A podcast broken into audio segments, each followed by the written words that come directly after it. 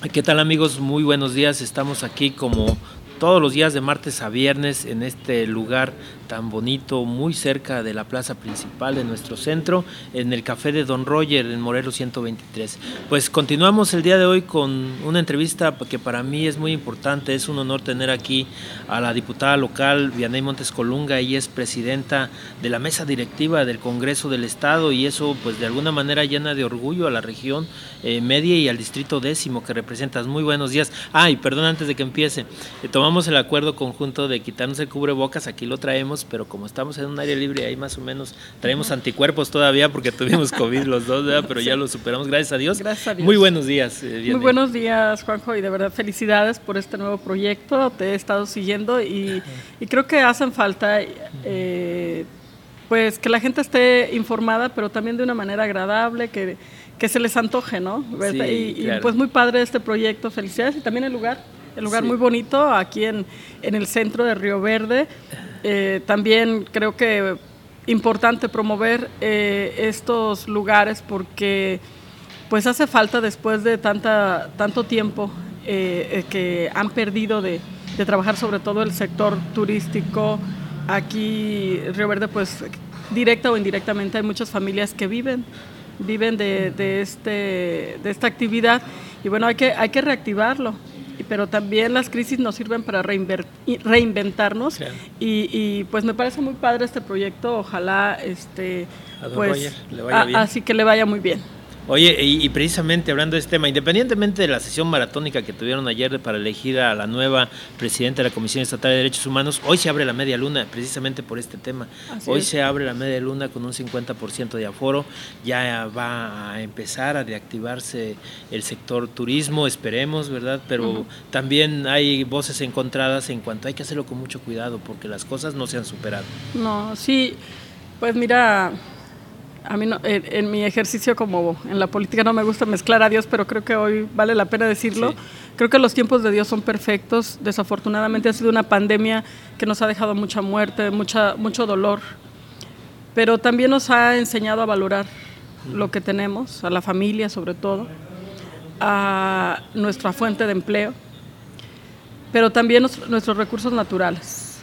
Eh, la media luna le hacía falta eh, cerrarla un tiempo. Claro le hacía, falta para regenerarlo. Al final de cuentas es un, es un este, paraje natural, 100%, que poco a poco se le ha hecho de eh, infraestructura, que, que, la pueda dañar, pero pues a veces se exageraba o se excedía en el número de personas que entraban y pues todo eso tú sabes que causa un daño ecológico y este, pues el día de hoy se abre, bueno, es hoy. hoy? Hoy, se abre a un 50%. Ojalá la gente respete las, la, el aforo, eh, que, que también los que entren, aparte de las medidas sanitarias, pues que también respeten la naturaleza. Eh, seguramente yo no he ido, pero seguramente debe estar muy bonito después de tanto tiempo que estuvo cerrada. Y bueno, de por sí es, es muy bella la media luna. Y este, pues que les vaya muy bien, porque también hay mucha gente, muchas familias que viven también de, los ingresos que genera y el turismo que genera aquí para la zona media, la media luna, y, este, pues me da gusto por ellos, porque pues eh, al fin van a poder reactivar sus negocios, la economía, y este, bueno, pues invitarlo que lo hagan de la manera más consciente, de la manera, este, pues más responsable. Muy, muy ser todos muy responsables y, este te digo, cuidar todo. Cuidar todo, las medidas sanitarias, pero también este el entorno ecológico. Muy bien, y el turismo, el tipo de, ya ves que antes eh, como que la media luna como es de los pocos lugares que hay en el mundo, creo que hay dos o tres en el mundo nada más, este, debe de ser un turismo más responsable porque yo en su momento llegué a ver a gente acampando el área, en el área frágil, por ejemplo, se tiene que, quitar porque cada vez se está erosionando más. Y, el tipo de turismo debe ser más de observación y, el buceo, que debe el buceo, y, con mucho cuidado, ¿no? ¿Cómo ves? Sí, claro que sí, mira, y ahora pues antes decíamos, vamos vacaciones de Semana Santa o vámonos de vacaciones y por lo general pensabas en un lugar con agua, ¿no? Claro. Que irte a bañar, irte a, a nadar un rato. Eh, ahora pues han cambiado, ahora hay para todos los gustos. Aquí en Río Verde pues hasta ir al mercado es parte del turismo, ¿no? Está, está muy padre. Este, por ejemplo, el día de mañana tenemos la visita aquí en el estado del secretario de Turismo del Gobierno Federal. Eh, estoy invitada a Santa María del Río. Ese ah, ya se declara como pueblo mágico. Ojalá aquí, eh, en un futuro no muy lejano, pudiéramos declarar pueblo mágico a Laquines, por ejemplo. Este, creo que, que, hace falta también ese tipo de turismo y descargar un poquito eh, la media luna qué bueno que nos sigan visitando por la media luna, pero que la gente también vea otras opciones aquí en Río Verde y en la zona media. Estamos trabajando, antes de irme quiero quiero dejar eh, sentado algunos comités en, en todos los municipios aquí de la región. ¿Turísticos? Eh, turísticos, hemos estado trabajando en eso ahorita por, bueno, tuve COVID al inicio de, de la, del año y también al mismo tiempo se enfermó la, licenciada de, la Secretaría de Turismo que nos estaba apoyando con ese tema, pero ya por ahí estamos por reactivarlo. De hecho, mañana allá en Santa María del Río nos vamos a poner de acuerdo para ver cuándo retomamos este, un trabajo que estábamos llevando a cabo con los municipios y con algunos prestadores de servicios. Sí, te, buscaban mucho los hoteleros, los restauranteros, tuviste reuniones de trabajo previas, ¿verdad? Para tener conocimiento de, de lo que estamos haciendo y bueno, pues también se han hecho algunas reformas a la ley de turismo eh, desde el Congreso del Estado, pero creo que falta más, falta más y, y bueno, nos quedan seis meses que podemos aprovechar muy bien. Adelante. Estamos disfrutando también, por eso nos quitamos el cubrebocas del café de Don Roger, que es muy recomendable, ¿verdad? Es uno de los, ahora sí que de las especialidades junto con las hamburguesas, porque de ahí nace este negocio, las hamburguesas de Don Roger. oye, viene, eh, pues yo creo que la pregunta obligada y que te debo de decir es que, y que la gente yo creo que quiere conocer es tu situación política. ¿Cómo está esa situación de política partidista? Bueno, mira, a mí me gusta la política de la buena, la política eh, que no tiene ataduras, la política que de libre pensamiento, la política que puedas estar, pensar y decir las cosas en su momento. Y este, pues hoy me siento muy contenta porque ahorita pues estoy apoyando. Eh, yo decidí al fin no participar por cuestiones también personales, por cuestiones de salud, pero también por prudencia, porque me gusta reconocer este el trabajo que tenemos hasta cierto punto. Yo estaba trabajando para la Diputación Federal, como ya se los había comentado. Eh, al final no se dieron las cosas en el Partido Acción Nacional. Este, estuve durante mucho tiempo, conozco el distrito, toda la zona media la conozco. Y este, creo que, que pudimos haber dado la batalla. Eh, desafortunadamente, bueno, no se dieron las cosas, vuelta a la página. Oye, como, que luego le dicen a ustedes, perdón, si quieres sigue. No, sí, adelante. No, lo que pasa es que luego se dice a la gente que se va a un partido, no, es que son unos chapulines y no sé qué onda. Pero eh, las condiciones no se dieron, porque los partidos son muy buenos, pero las gentes que están adentro de repente echan a perder la ideología de los partidos. Claro, yo creo que todos los partidos son buenos, es como las religiones, ninguna te dice cosas malas, ¿no? Pero las personas que estamos ahí, eh, creo que por eso la gente, en el 2015 eh, los ciudadanos nos dieron una, un mensaje muy fuerte, muy fuerte, que a veces sin conocer a los candidatos votaban por el simple hecho de que ya no era el PRI y el PAN. Sí, y eso lo reconocemos. Y no nada más ahora que estoy fuera del PAN, lo he dicho muchas veces. Este, la gente ya está harta de los partidos políticos. Hoy creo que Morena también la va a tener difícil, porque ya también está en el poder y el poder te da el desgaste. Entonces, este, la gente cada vez cree menos en los partidos políticos y yo creo que debemos de pasar a la otra etapa que es creer en las personas. Y los partidos políticos también se han quedado atrás, no se han adecuado a estas necesidades de los nuevos electores que demanda. Sí, porque por ejemplo hoy se suman varios partidos y piensan que, que esa suma les va a dar el triunfo, pero a veces hay sumas en la política, hay sumas que restan. Claro. ¿Sí? Entonces, en lugar de generar la percepción de que vamos unidos y que vamos seguros, la gente también lo toma como que se están juntando porque de plano no quieren soltar nada, ¿no? Bueno, lo que pasa es que también el partido Morena hace que siete meses traía el 35, el 40% en algunos estados sin candidato. Y después sumando al PRI, al PAN y al PRD y otros partidos, pues no le alcanzaba, apenas los empataban. Cuando todavía no había este desgaste de la pandemia, porque se ha dado muy fuerte y le ha impactado de alguna forma también a Morena y algunas decisiones del gobierno federal. Así es. Entonces ahorita se juntan para tratar, y es que solos no vamos a poder y tenemos que hacer algo. Y es que bueno, es si la elección pasada fue histórica, ¿verdad? porque fue la primera vez que en México había grandes posibilidades y que al fin así fue de que ganara la izquierda a nivel federal.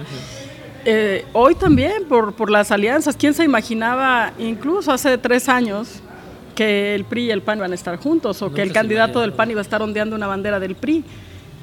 Eh, eso pues te parecía, y más por, por la por la forma de ser del candidato, ¿no? No te imaginabas a, un Octavio Pedrosa ondeando una bandera del PRI.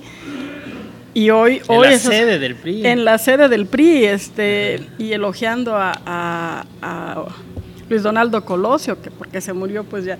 Pero al final de cuentas era el PRI. Y era el PRI rancio de antes, ¿no? Entonces, este, creo que que hay muchas cosas que habría que también que preguntarle y ver cómo, qué piensa la militancia, tanto de un partido como de otro. Hay, hay este pues encuentros ya muy fuertes este, cada tres años, principalmente aquí en la zona media entre estos dos partidos. Entonces hoy no sé qué tan contentos estén unos y otros para apoyar a ciertos candidatos que durante muchos años han sido los contrarios. Claro, y tú dices que más que partidos te vas a ir por los amigos. Yo, yo, o amigas. Sí, yo creo que, que este, te digo ahora, gracias a Dios, tengo esa libertad. Eh, estoy apoyando de diferentes colores, desde aquí algunos del verde, de Movimiento Ciudadano, de, en, dependiendo de los municipios, yo voy más por los amigos que por los partidos hoy no voy de candidata, entonces no tengo, no tengo ninguna línea y eso me, gusta mucho porque puedes hacer política sin ataduras, puedes hacer política este, viendo por, los mejores perfiles. Sí, y creo yo que, estamos apoyando y, a lo mejor no que vaya yo y haga campaña, simplemente creo en, algunos personajes, no solo de aquí de Río Verde, sino de la zona media, porque tengo la fortuna de tener amigos en, muchos, en muchos municipios. Y, este, y me da gusto este, ver, ver a, varios compañeros que, que si no les dieron la oportunidad en un lugar, se las tomaron otra bandera pero al final de cuentas siguen siendo las mismas personas, siguen teniendo los mismos ideales y el cariño y el amor por su, por su tierra. Oye, ¿qué, ¿qué piensas de la elección que empieza ya el 4 de abril, la municipal, y ya ves que, pues empezando lo local, se abre la, la participación? Muy buenos días. Este, se abre la participación ciudadana. Así es. Se abre, este, por ejemplo, ahorita yo no veo propaganda, pero a partir del lunes, digo, perdón, del 4 de abril. 4 de abril. Esto va a ser un relajo, ¿eh? Se van a, ya están apartadas las, las bardas, ya los espacios listos para empezar. ¿Cuál es tu, marcas listos. ¿Qué sientes tú? ¿Qué piensas de qué, qué calculas? ¿Qué pronosticas para el proceso? Pues va a ser interesante, están muy reñidos, están muy reñidas las elecciones.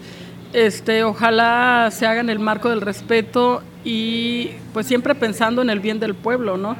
Porque los pleitos, las descalificaciones, eso no abonan en nada. Ahora con las redes sociales es muy fácil atrás de una computadora decir cosas que a veces ni te constan, ni, ni saben o simplemente por ofender. Yo creo que eso no abona en nada, yo le apuesto más a la política de la propuesta, a los nuevos perfiles, a este yo creo que a, valorar, a valorar más a los candidatos y que al final de cuentas son seres humanos y personas que también sufren y sienten y que les cuesta y que tienen que trabajar, porque la política no ganas nada más porque sí, ganas cuando trabajas y cuando le echas ganas y cuando de verdad este, transmites lo que, el trabajo que quieres realizar una vez que, que la gente te dé la oportunidad.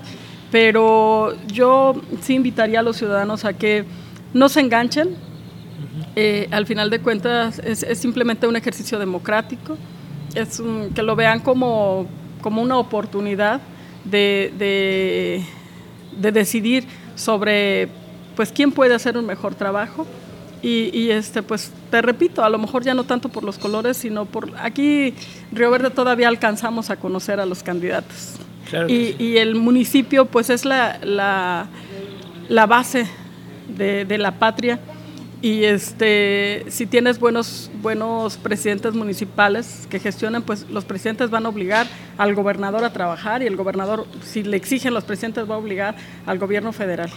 Entonces necesitamos presidentes municipales activos que les guste gestionar, que les guste ir a tocar puertas, que no le tengan miedo a, a hacer obras de verdad de impacto y apoyar a la gente. Eso es lo que necesitamos en, Río Verde y en todos los municipios, porque el municipio es, es como la, la, familia, es la célula de toda la sociedad, ¿no? Yo creo que los municipios también son parte importante del progreso de México. El progreso debe de ir de aquí hacia arriba porque nosotros sabemos qué es lo que se necesita en el municipio. Necesitamos un presidente que conozca primero, que conozca las necesidades de su gente, de su municipio y que conozca y que también sepa cómo solucionarlas, porque yo también las puedo conocer, todo el mundo las puede conocer, pero cómo solucionarlas y tener la voluntad y el, el, coraje para hacerlo e ir, de repente te tienes que ir a pelear con los secretarios, a defender los proyectos que tú crees que van a detonar el desarrollo de, de un pueblo. Entonces, este, pues aquí hay que meterle mucho tiempo, no hay horarios, no hay nada, y el, el, candidato que reúna esos, esos requisitos yo creo que debe de ser el presidente municipal. Bueno, tú estuviste a poco de ser candidata a la presidencia municipal, sin embargo, por estos motivos que tú argumentas, pues no se pudo, pero ¿te gustaría ser presidenta municipal de Río Verde más adelante? Yo creo que, que es un, un, reto importante, eh, hay mucho por hacer.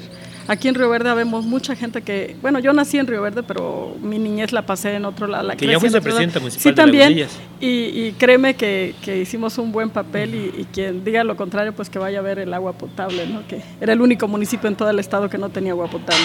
Entonces, este, fue algo muy difícil y lo logramos.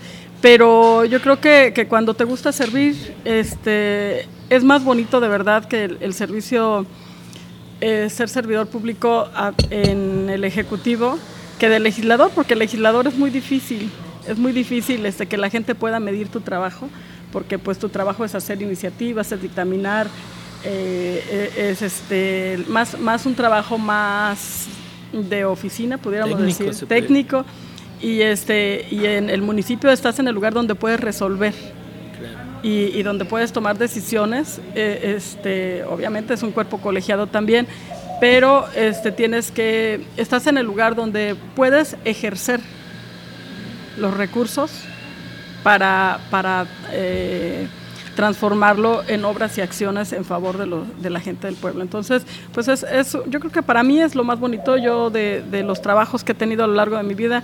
Y fíjate, fui senadora, fui presidenta municipal, fui hoy diputada uno de los trabajos más bonitos que he tenido es haber trabajado en desarrollo social, porque tienes el contacto más directo con la gente.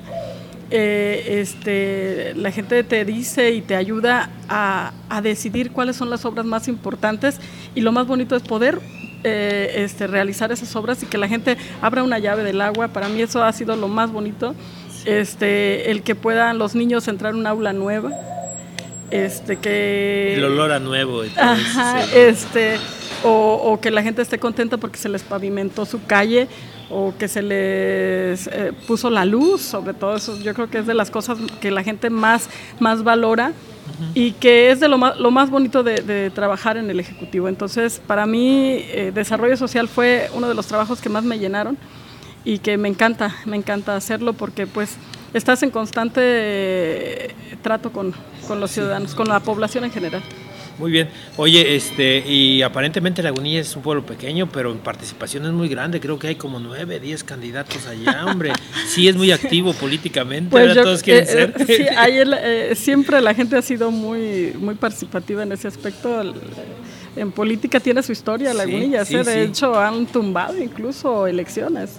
En el 93 se convocan nuevas elecciones, en todo el estado se convocó para gobernador y solo dos municipios, entre ellos Lagunilla, se convocó a nuevas elecciones porque la gente tumbó una elección en aquel, en aquel tiempo que era tan difícil, tan difícil este, pelear contra el PRI. Y, se logró en, aquella ocasión. Hubo elecciones extraordinarias. Extraordinarias, elecciones extraordinarias. Entonces, este, nos gusta la, política, nos gusta el comercio, nos gusta todo. Oye, ¿por qué? es muy participativa. ¿Por qué Lagunilla se, ahora sí que, pues estaba en bonanza en un tiempo, duró siendo eh, fuerte en movimiento comercial y político y todo, pero de repente se nos viene para abajo. ¿Qué pasaría ahí? Fíjate que, que todavía en los años 80 eh, había buena población, había comercio, pero creo que desde los su auge, su auge fue antes de los años 50, 60, pero cuando entra la carretera, la de Rayón y la de Jalpan, la que va aquí de Río Verde a Jalpan, Unidas queda como aislado. y luego pues durante décadas, bueno, Lagunilla se fundó igual que Río Verde, en 1617. Claro. Y eh, igual que Río Verde, que San Felipe de Jesús Gamotes, que hoy es Rayón, como Ciudad del Maíz, dos pueblos, con Fray Juan. Eh, Fray Juan Bautista. Juan, Juan Bautista de Mollinedo. Y este y pues sí, sí tuvo su auge. De Lagunilla salieron muchos grandes comerciantes y grandes profesionistas, pero este faltaba el agua. Digo que yo tuve la fortuna de, lograrlo porque, híjole, desde niña siempre creí que sí se podía.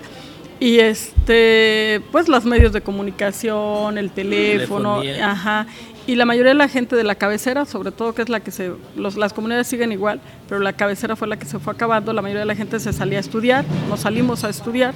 Yo me salí a los 15 años, por ejemplo. Aquí a la universidad. aquí a estudiar la prepa. La prepa. Este, y mucha gente se salió a estudiar y otra eh, a Estados Unidos la, la gran mayoría. Entonces, este, y muchos, mucha gente aquí está en Río Verde.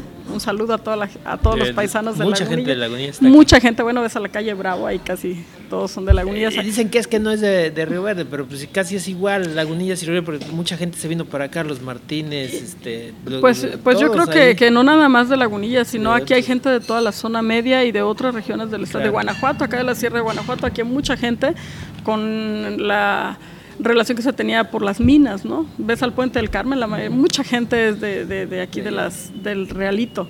Entonces, este, pues yo creo que lo, lo que te lo que te hace de un lugar es que donde, donde la haces o donde haces tu familia, ¿no? Sí, claro que sí. Yo, yo me vine de Tamazopo y después todos se vinieron para acá. y, tu página se ¿eh? llama Mi Río Verde. Mi Río Verde porque le tengo mucho cariño al pueblo de Río Verde porque nos ha dado mucho. Me decían, ¿por qué le pones Mi Río Verde? ¿Por qué no le pones? Me dijo Gildardo Celoso ayer, este, ¿por qué no le pones Mi Ciudad Fernanda?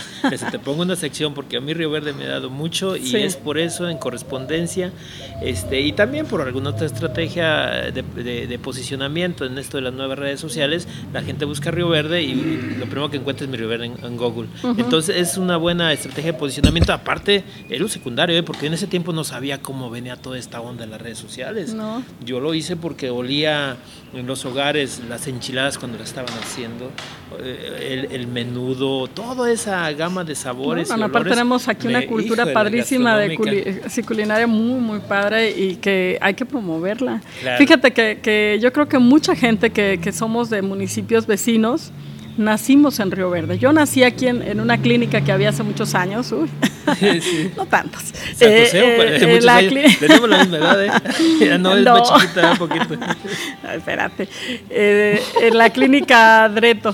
Este, yo creo que ah. muchos, o algunos otros en el hospital, en, mucho, pero mucha gente que, que, somos de los municipios vecinos, nacimos aquí en Río Verde dejamos aquí nuestro ombligo.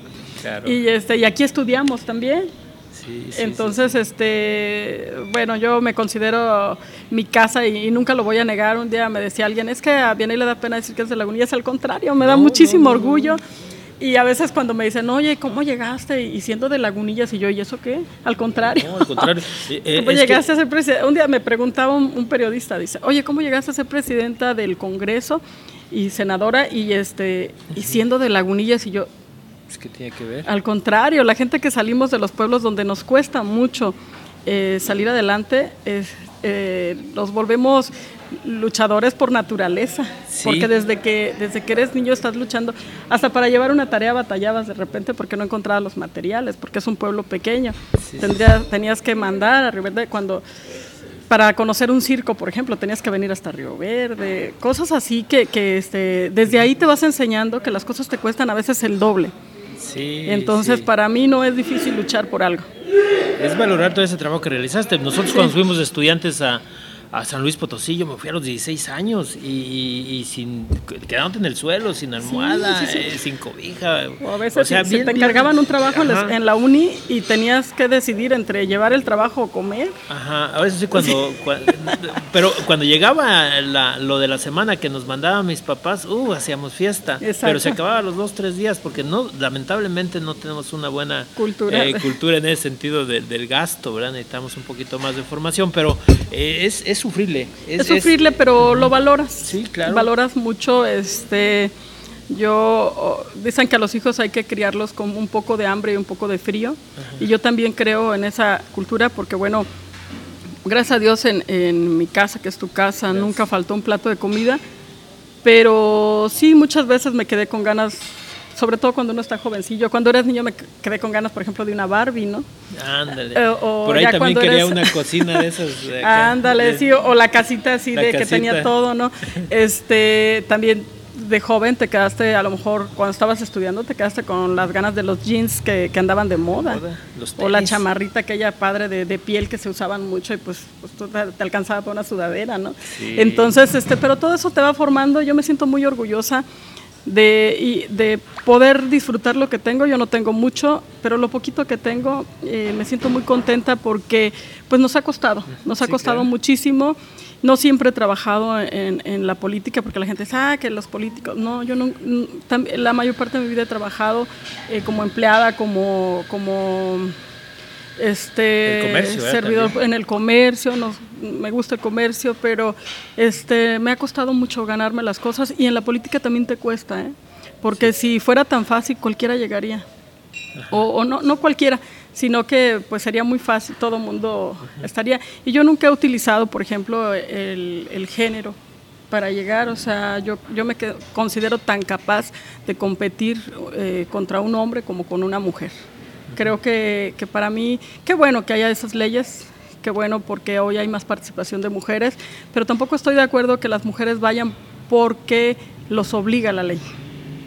Yo creo que la mujer no debe, ponerse de, tope, ¿no? No, debe de participar porque de verdad quiere participar y porque eh, va con la firme intención de ganar. Oye, y luego eh, ya ves, este, pues bueno, cómo quedaron conformadas las diputaciones federales, tus candidatos. Este, ¿Cuál es tu cálculo en este sentido? ¿Va Kevin Ángelo y por ahí? Creo que, creo que por el verde y Morena, eh, siglado para Morena, eh, va Kevin. Ajá. Pues un muchacho muy trabajador. Pues yo creo que, que sin vicios este, dentro de la política. Eh, nuevo, ¿verdad? Perfil nuevo. Un perfil nuevo. Bueno, pues ya que se vengan los tiempos, veremos cuál es su participación en, la campaña, pero creo que es tiempo de, las nuevas generaciones, y no tanto las nuevas generaciones, sino la gente que no tiene tantas mañas, porque ah, ya estamos cansados de, de ver la misma cara cada tres años. Oye, pues Antier nos dio una declaración, nos dio una declaración Antier, ¿verdad? Donde decía él que... ¿Quién? Kevin. Eh, Kevin Ángelo Aguilar, decía él que él como quiera estaba chavo, era su primera incursión en política y se perdía, pues él ganaba de alguna forma ya participando, pero que teman los que están ahí, que pueden perder su carrera política perdiendo la elección, terminar su carrera política perdiendo la elección, porque va, va entrando, ¿verdad? Sí. Entonces, pero bueno, sin duda va a ser un poco complicado, pero pues bueno, tiene que echarle ganas. Sí, pues, eh, pues hay que ver que, cuáles son sus propuestas y, este, y cuál es su participación. Pero bueno, de, aparte de ellos hay otros candidatos, no sé quién. Es, que, es que yo no sé ya, porque son, son ahí eh, va, Ah, bueno, va Lucila Nava, ah, por, Movimiento, Ciudadano, que también es una mujer muy trabajadora.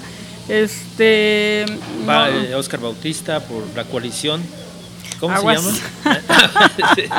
sí, por San Luis. sí, por San Luis, sin comentarios. Este, no sé, bueno, creo que de los partidos más, más conocidos van ellos y bueno, pues son gente conocida también.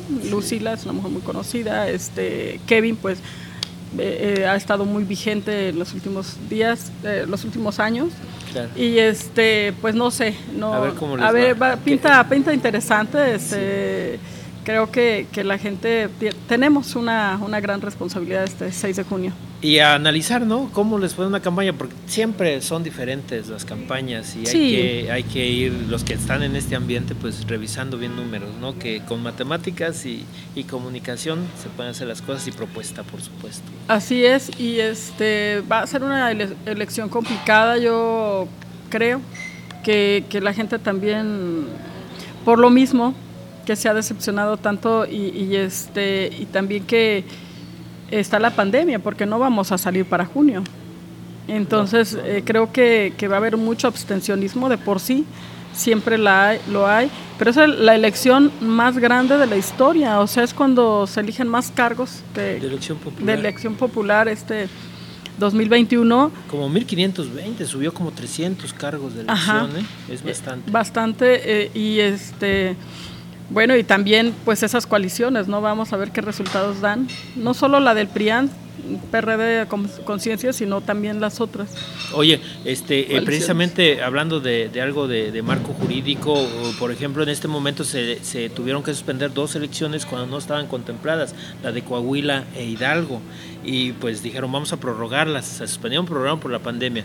No hay todavía algo eh, ya firme en materia legal, es decir, por un fenómeno inesperado vamos a suspender elecciones y en esa materia también eh, se pudiera considerar algo en la ley electoral, ya ves que quedó pendiente, al último no se pudo sacar, para sucesos inesperados, porque no tenemos todavía algo en este No, pues es que no nada más en lo político, en, todo, por ejemplo en las escuelas, eh, o sea, en el, el, tema de educación, este, ahorita por ejemplo en esta pandemia que todos nos vemos involucrados, estés enfermo o no, tienes que cumplir con medidas sanitarias cuando sales a la calle, cuando vas a un supermercado, o sea, y todo eso pues no está regulado. La gente lo está haciendo de buena voluntad. Sí, sí, sí. Este, con puras campañas, porque realmente no hay una ley que diga que, tienes que... Bueno, sí hay, hay una emergencia sanitaria, se, declara, se declaró una emergencia sanitaria desde el año pasado, pero así no está muy claro. ¿Por qué? Porque pues a esta generación, yo creo que hasta los más viejos, a nadie le había tocado este, vivir eh, una situación como esta, o sea, una pandemia.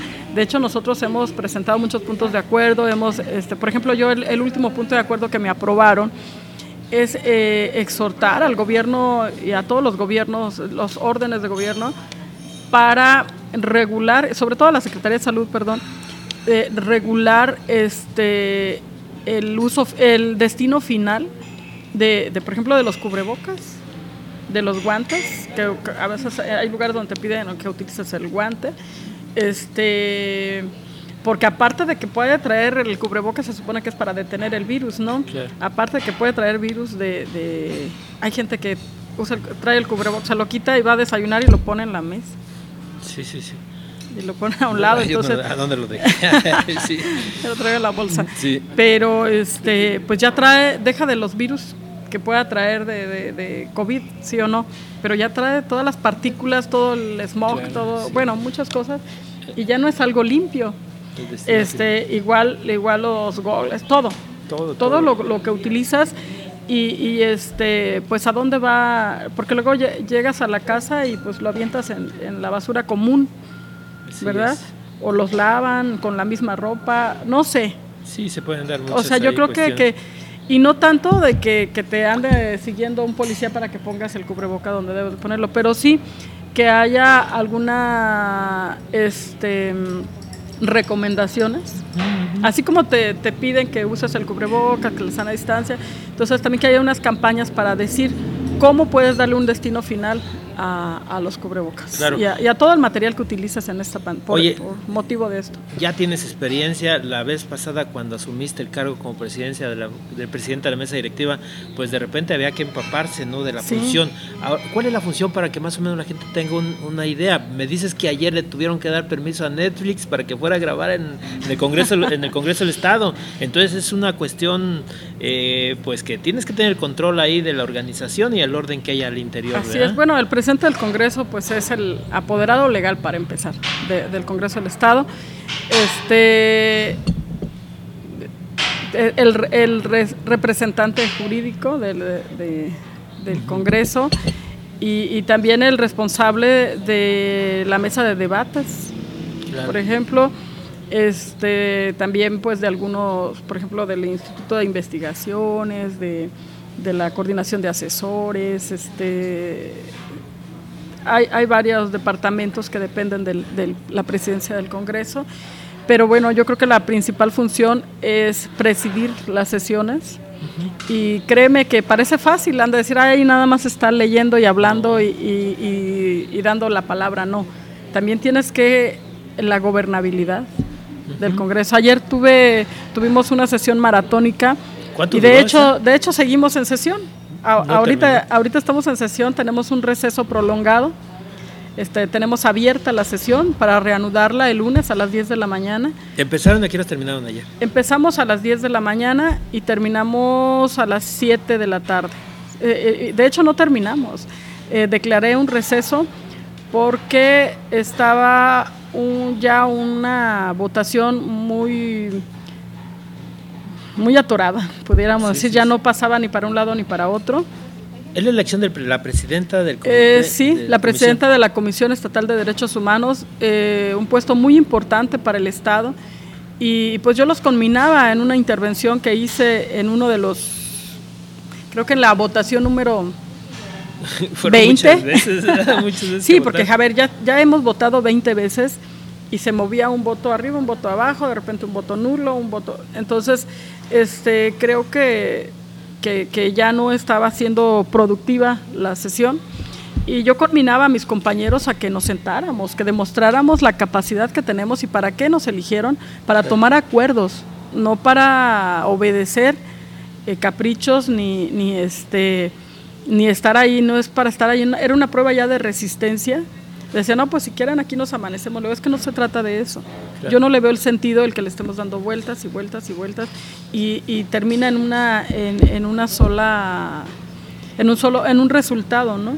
Entonces, este, pues hubo un momento en que se logró consensar ya con todos los compañeros que nos fuéramos y, a lo mejor ya con la cabeza más fría y, y, viendo las cosas con más calma, porque pues quieras o no si te calientas estando ahí ya, ya como que agarras partido y, este, entonces pues se pueden hasta incluso hasta, hasta calentar los ánimos y yo creo que, esa también es una de las funciones de la presidencia, eh, la gobernabilidad dentro del Congreso. Somos 27 diputados, somos 10 fuerzas políticas, pues podríamos decir que 11, porque ahorita ya vemos varios que somos este, independientes. y, aparte, eh, este, hoy están siete diputados eh, suplentes, eh, que están hoy en funciones y, pues la verdad que de hecho ayer les ofrecí un desayuno antes de la sesión a, los compañeros pues para que se integren, para que pues vean y la verdad que fue su, su este, bienvenida en el recinto oficial porque ellos no habían sesionado en el recinto oficial.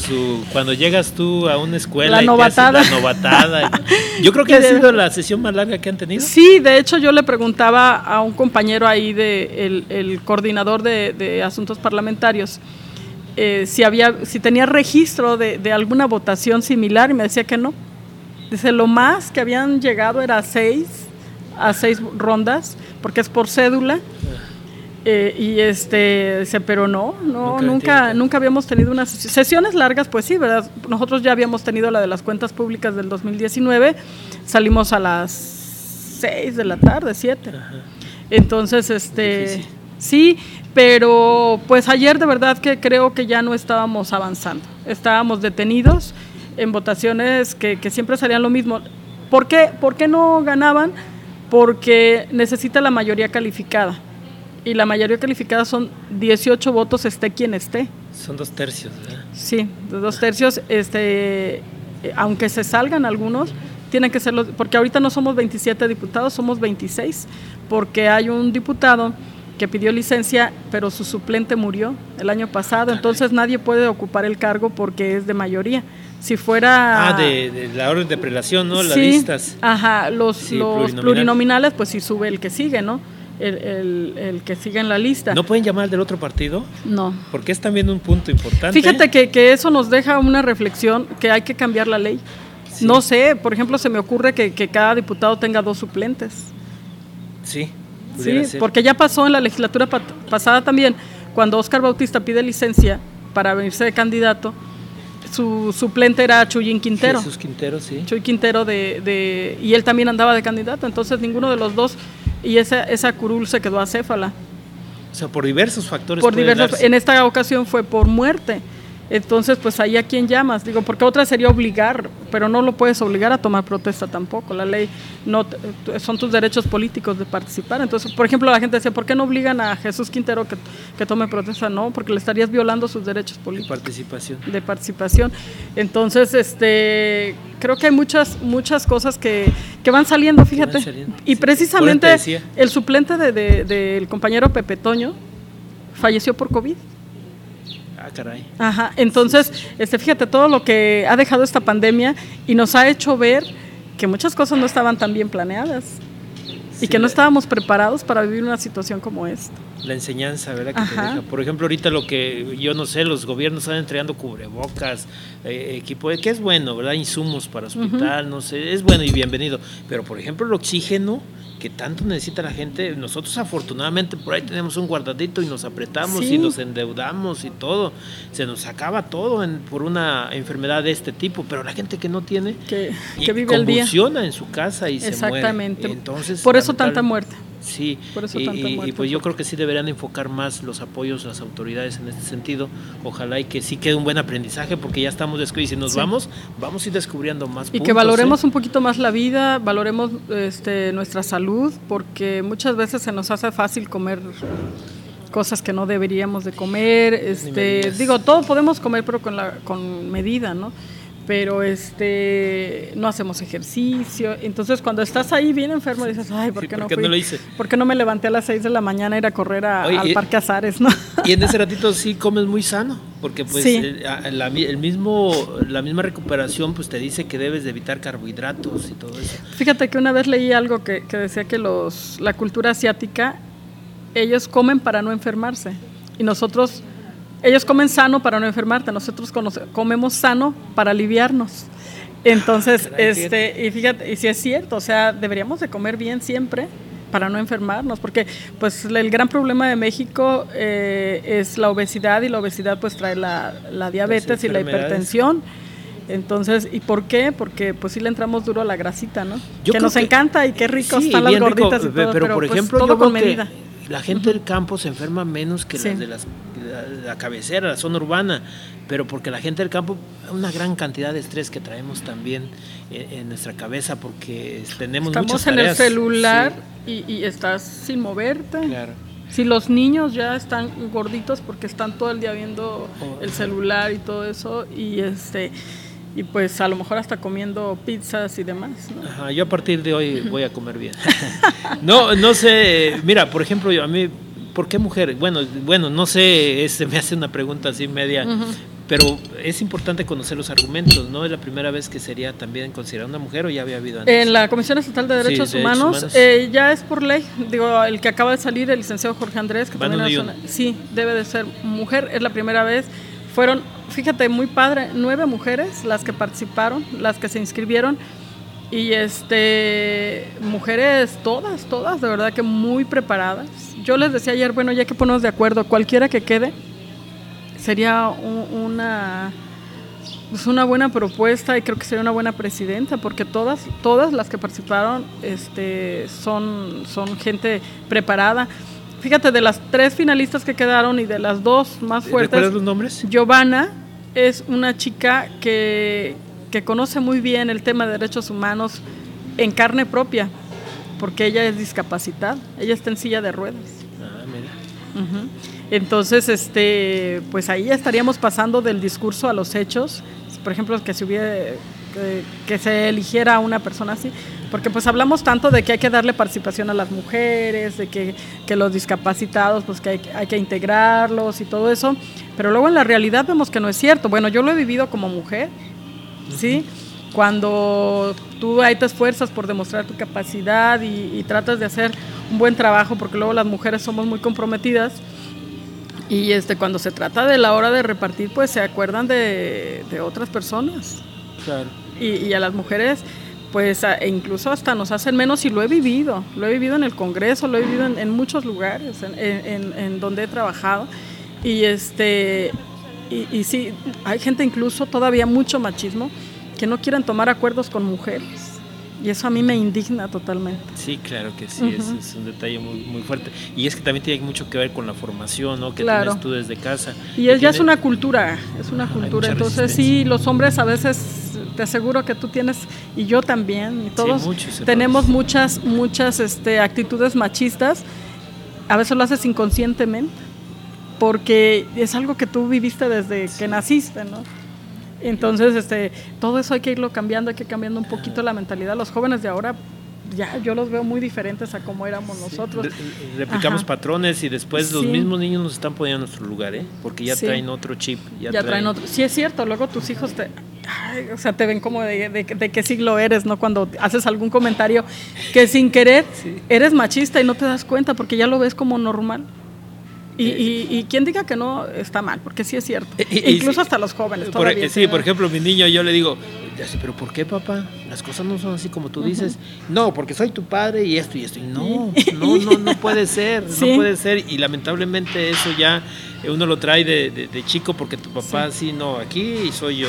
Y, pues ah, desde ahí somos antidemocráticos. ¿no? Sí, pero, pero fíjate que también eh, yo creo que sí es importante que, que sí tengan la figura del jefe de familia, de la jefa de familia, que sí respeten los jóvenes, porque luego también ya por eso pasan tantas cosas, porque los jóvenes ya, ya no ven una figura. O sea, sí, sí, te, sí me puedes debatir, sí me puedes decir, porque uno no le puede decir al papá no es cierto, o porque no me dejas ir, o sea, no ah, mira, no te puedo dejar ir por esto y por esto y por esto. Sí, mira, ahorita, por ejemplo, la situación que estamos viviendo aquí de la violencia eh, en Río Verde, que se ha calmado un poquito los últimos días, o no he leído las noticias, pero este está fuerte, entonces eh, te preocupa que tus hijos anden, se calmó. un poquito, te preocupa que tus hijos anden en la calle, pero tampoco los puedes detener y tenerlos encerrados.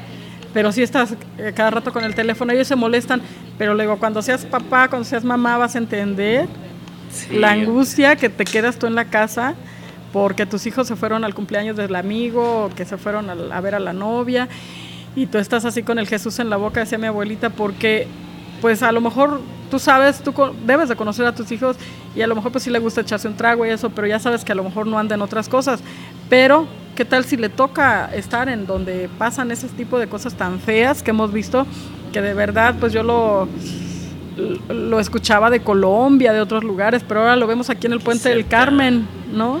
En la cuadra. Eh, este, en la cuadra, este, que pasan y te matan como si fueras un conejo, o sea, en la calle, en plena luz del día. Perdón, y, y, eso a mí me preocupa muchísimo. no solo por mi hijo, por todos los jóvenes. Me da mucha tristeza cuando leo las noticias y por lo, lo, ah, es que andaba en no sé qué, pero es un joven, es un niño, es un joven que todavía se pudo reformar, a lo mejor si alguien hubiera hablado con él, este, pero no.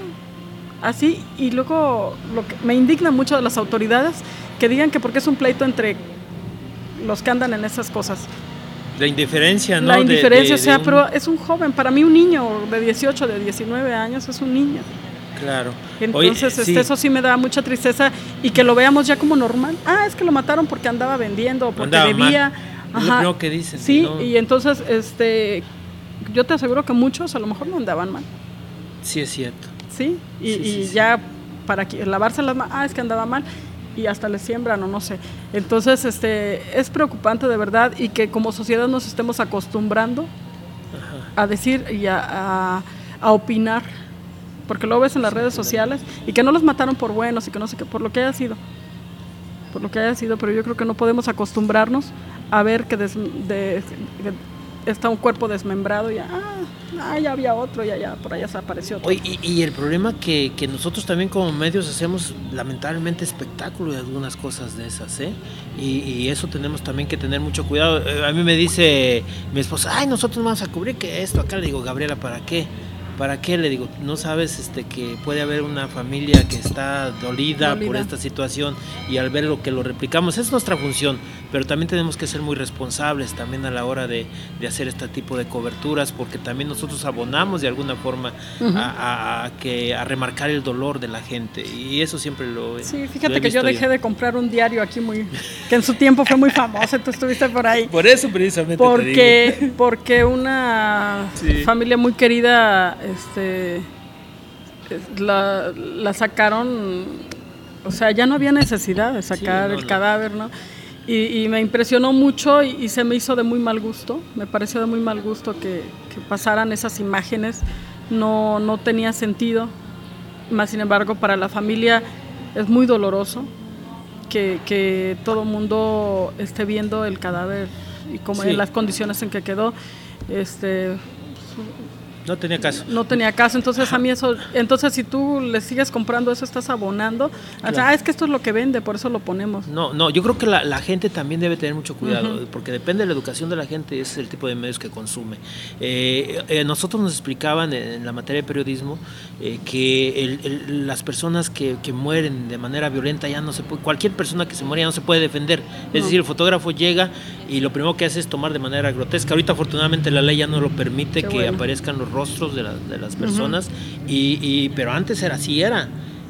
pero bueno, uno como fotógrafo. ¿Te acuerdas aquella revista o no sé si todavía existe Alarma? Alarma. Que la ponían así en los puestos de revistas y y quizá la situación no era tan complicada como hoy, pero pareciera que se estaba magnificando un fenómeno, un hecho, una situación. Entonces nos, decían que, que, cuando, sí, porque la nota policíaca es una de las mejores que hay porque maneja todos los elementos de la noticia, pero nosotros deberíamos de ser muy cuidadosos en su manejo. Es decir, si vamos a tomar una foto, pues hombre, saca el zapato que quedó, otra cosa, pero no saques así y, y de la distancia. Eh, en ese sentido, pues sí, yo estuve en un tiempo en un periódico, precisamente me enfermé porque era conflicto continuo y, dije, quedé ahí con un aprendizaje y un shock. De repente dije, mejor me voy a hacer poquito que... Mira, no se necesita de tanto, de, hacer tanto espectáculo. Yo, soy enemiga también de, no me mandan porque alguna vez lo mandaron y lo primero que hago es borrarlo. A mí no me gusta que me estén videos de violencia, este por ejemplo, videos de mujeres o de eh, este, que, agredan, que agreden la integridad de las personas. Este, yo creo que lo mejor que podemos hacer no compartirlos. Sí, claro. Sí, oye, ¿ya viste el cómo quedó las fotos? se me hace lo más morboso y falta de respeto. Oye, que te pasara a ti. Sí, sí. sí, entonces, este, eh, un accidente. Todos, nadie estamos exentos a que nos pase algo así, no me gustaría que estuvieran enseñando las fotos de cómo quedaste, ¿no? O sea, por respeto, primero al, cuerpo, a la persona, y, esto porque aunque esté muerto pues ojalá y todo a mí me dejó mucho mucho aprendizaje porque lo sentí en carne propia este eh, reclamos constantes y dije no pues qué caso tiene sí es, es un like muy fácil y es un crecimiento inusitado pero en realidad este, a veces eh, yo convendría tener eh, otro tipo de públicos, ¿verdad? Este, eh, no calidad, no cantidad, que diga más calidad. más calidad. Y pues bueno, esto es nuestra realidad, ojalá y Dios quiera empecemos a, a, cambiar un poquito. A cambiar, sí, te digo, bueno, hoy el COVID nos ha traído grandes enseñanzas, la pandemia, porque pues han sido daños colaterales, pero también muchos aprendizajes eh, este, y no solo eso, o sea, creo que cada día tenemos que tratar de ser mejores. Y, pues si tú eres mejor desde tu entorno, yo creo que vas estás ayudando a que la sociedad, porque ya enseñas a tu familia y esa familia va a tener otras familias, entonces vamos, ojalá pues sirva como para regenerarnos como sociedad. Muy bien. Oye, ya se nos fue más de la hora. Y eso que nomás venía cinco minutos. Eso que nomás venía cinco minutos. No, viene pues muchísimas gracias. Yo creo que como siempre. sí, este espacio, ojalá y aquí Don Roger nos siga prestando, ¿verdad? Eh, porque ahorita por la pandemia sí es muy adecuado y yo tengo un localito chiquito que ahí vamos a estar muy encerrados, y no, por eso se me ocurrió esta idea. Ya lo habíamos hecho antes en otros negocios, este, sin embargo allá está también cerradito, dije mejor el aire libre. Y pues aquí vamos a estar, el espacio va a estar abierto para cuando se ofrezca, ofrezca diputada y pues a seguirte monitoreando en tu actividad legislativa para seguir informando a nuestra gente. Y Muchísimas gracias, Juanjo. Fíjate que estuve muy contenta, se me fue la hora como si nada. Y estoy viendo allá que están comiendo unas unas este, migadas riquísimas y unas enchiladas huastecas. Entonces, pues para que vengan aquí, ¿no? El café riquísimo, que luego es lo que buscas, ¿no? En, para ir a desayunar un buen café, pues aquí hay. Oye, llegó el olorcito de la masita de la migada cuando nos llegó. está muy rica la migada con lomo. Yo no sé qué le pondrá. ¿Dónde usted le echar ahí algún. Tiene su toque. algún este, su receta secreta, como McDonald's. Este, muy bien, ¿no? Pues los invitamos a que vengan aquí con Don Roger en Morelos 123. Y pues invitarlos el próximo martes aquí vamos a estar y Mucho cualquier éxito, cosa que se te ofrezca. Y bueno, pues ahí te estaré informando. Bueno, ustedes están también muy al pendiente de quién queda, eh, tenemos hasta el 31 de, marzo este para, para elegir a la próxima presidenta de la Comisión Estatal de Derechos Humanos. Pero están convocados el lunes, ¿no? sí, sí, declaramos un receso y, reabrimos la sesión el lunes a las 10 de la mañana. Y este, bueno, pues este, ahí estaremos tratando de, de sacar el mejor acuerdo para San Luis Potosí. Es un tema muy, muy importante. Muy bien. Bueno, pues hasta luego y los esperamos el próximo martes. Muchísimas gracias por su atención. Hasta pronto. Felicidades.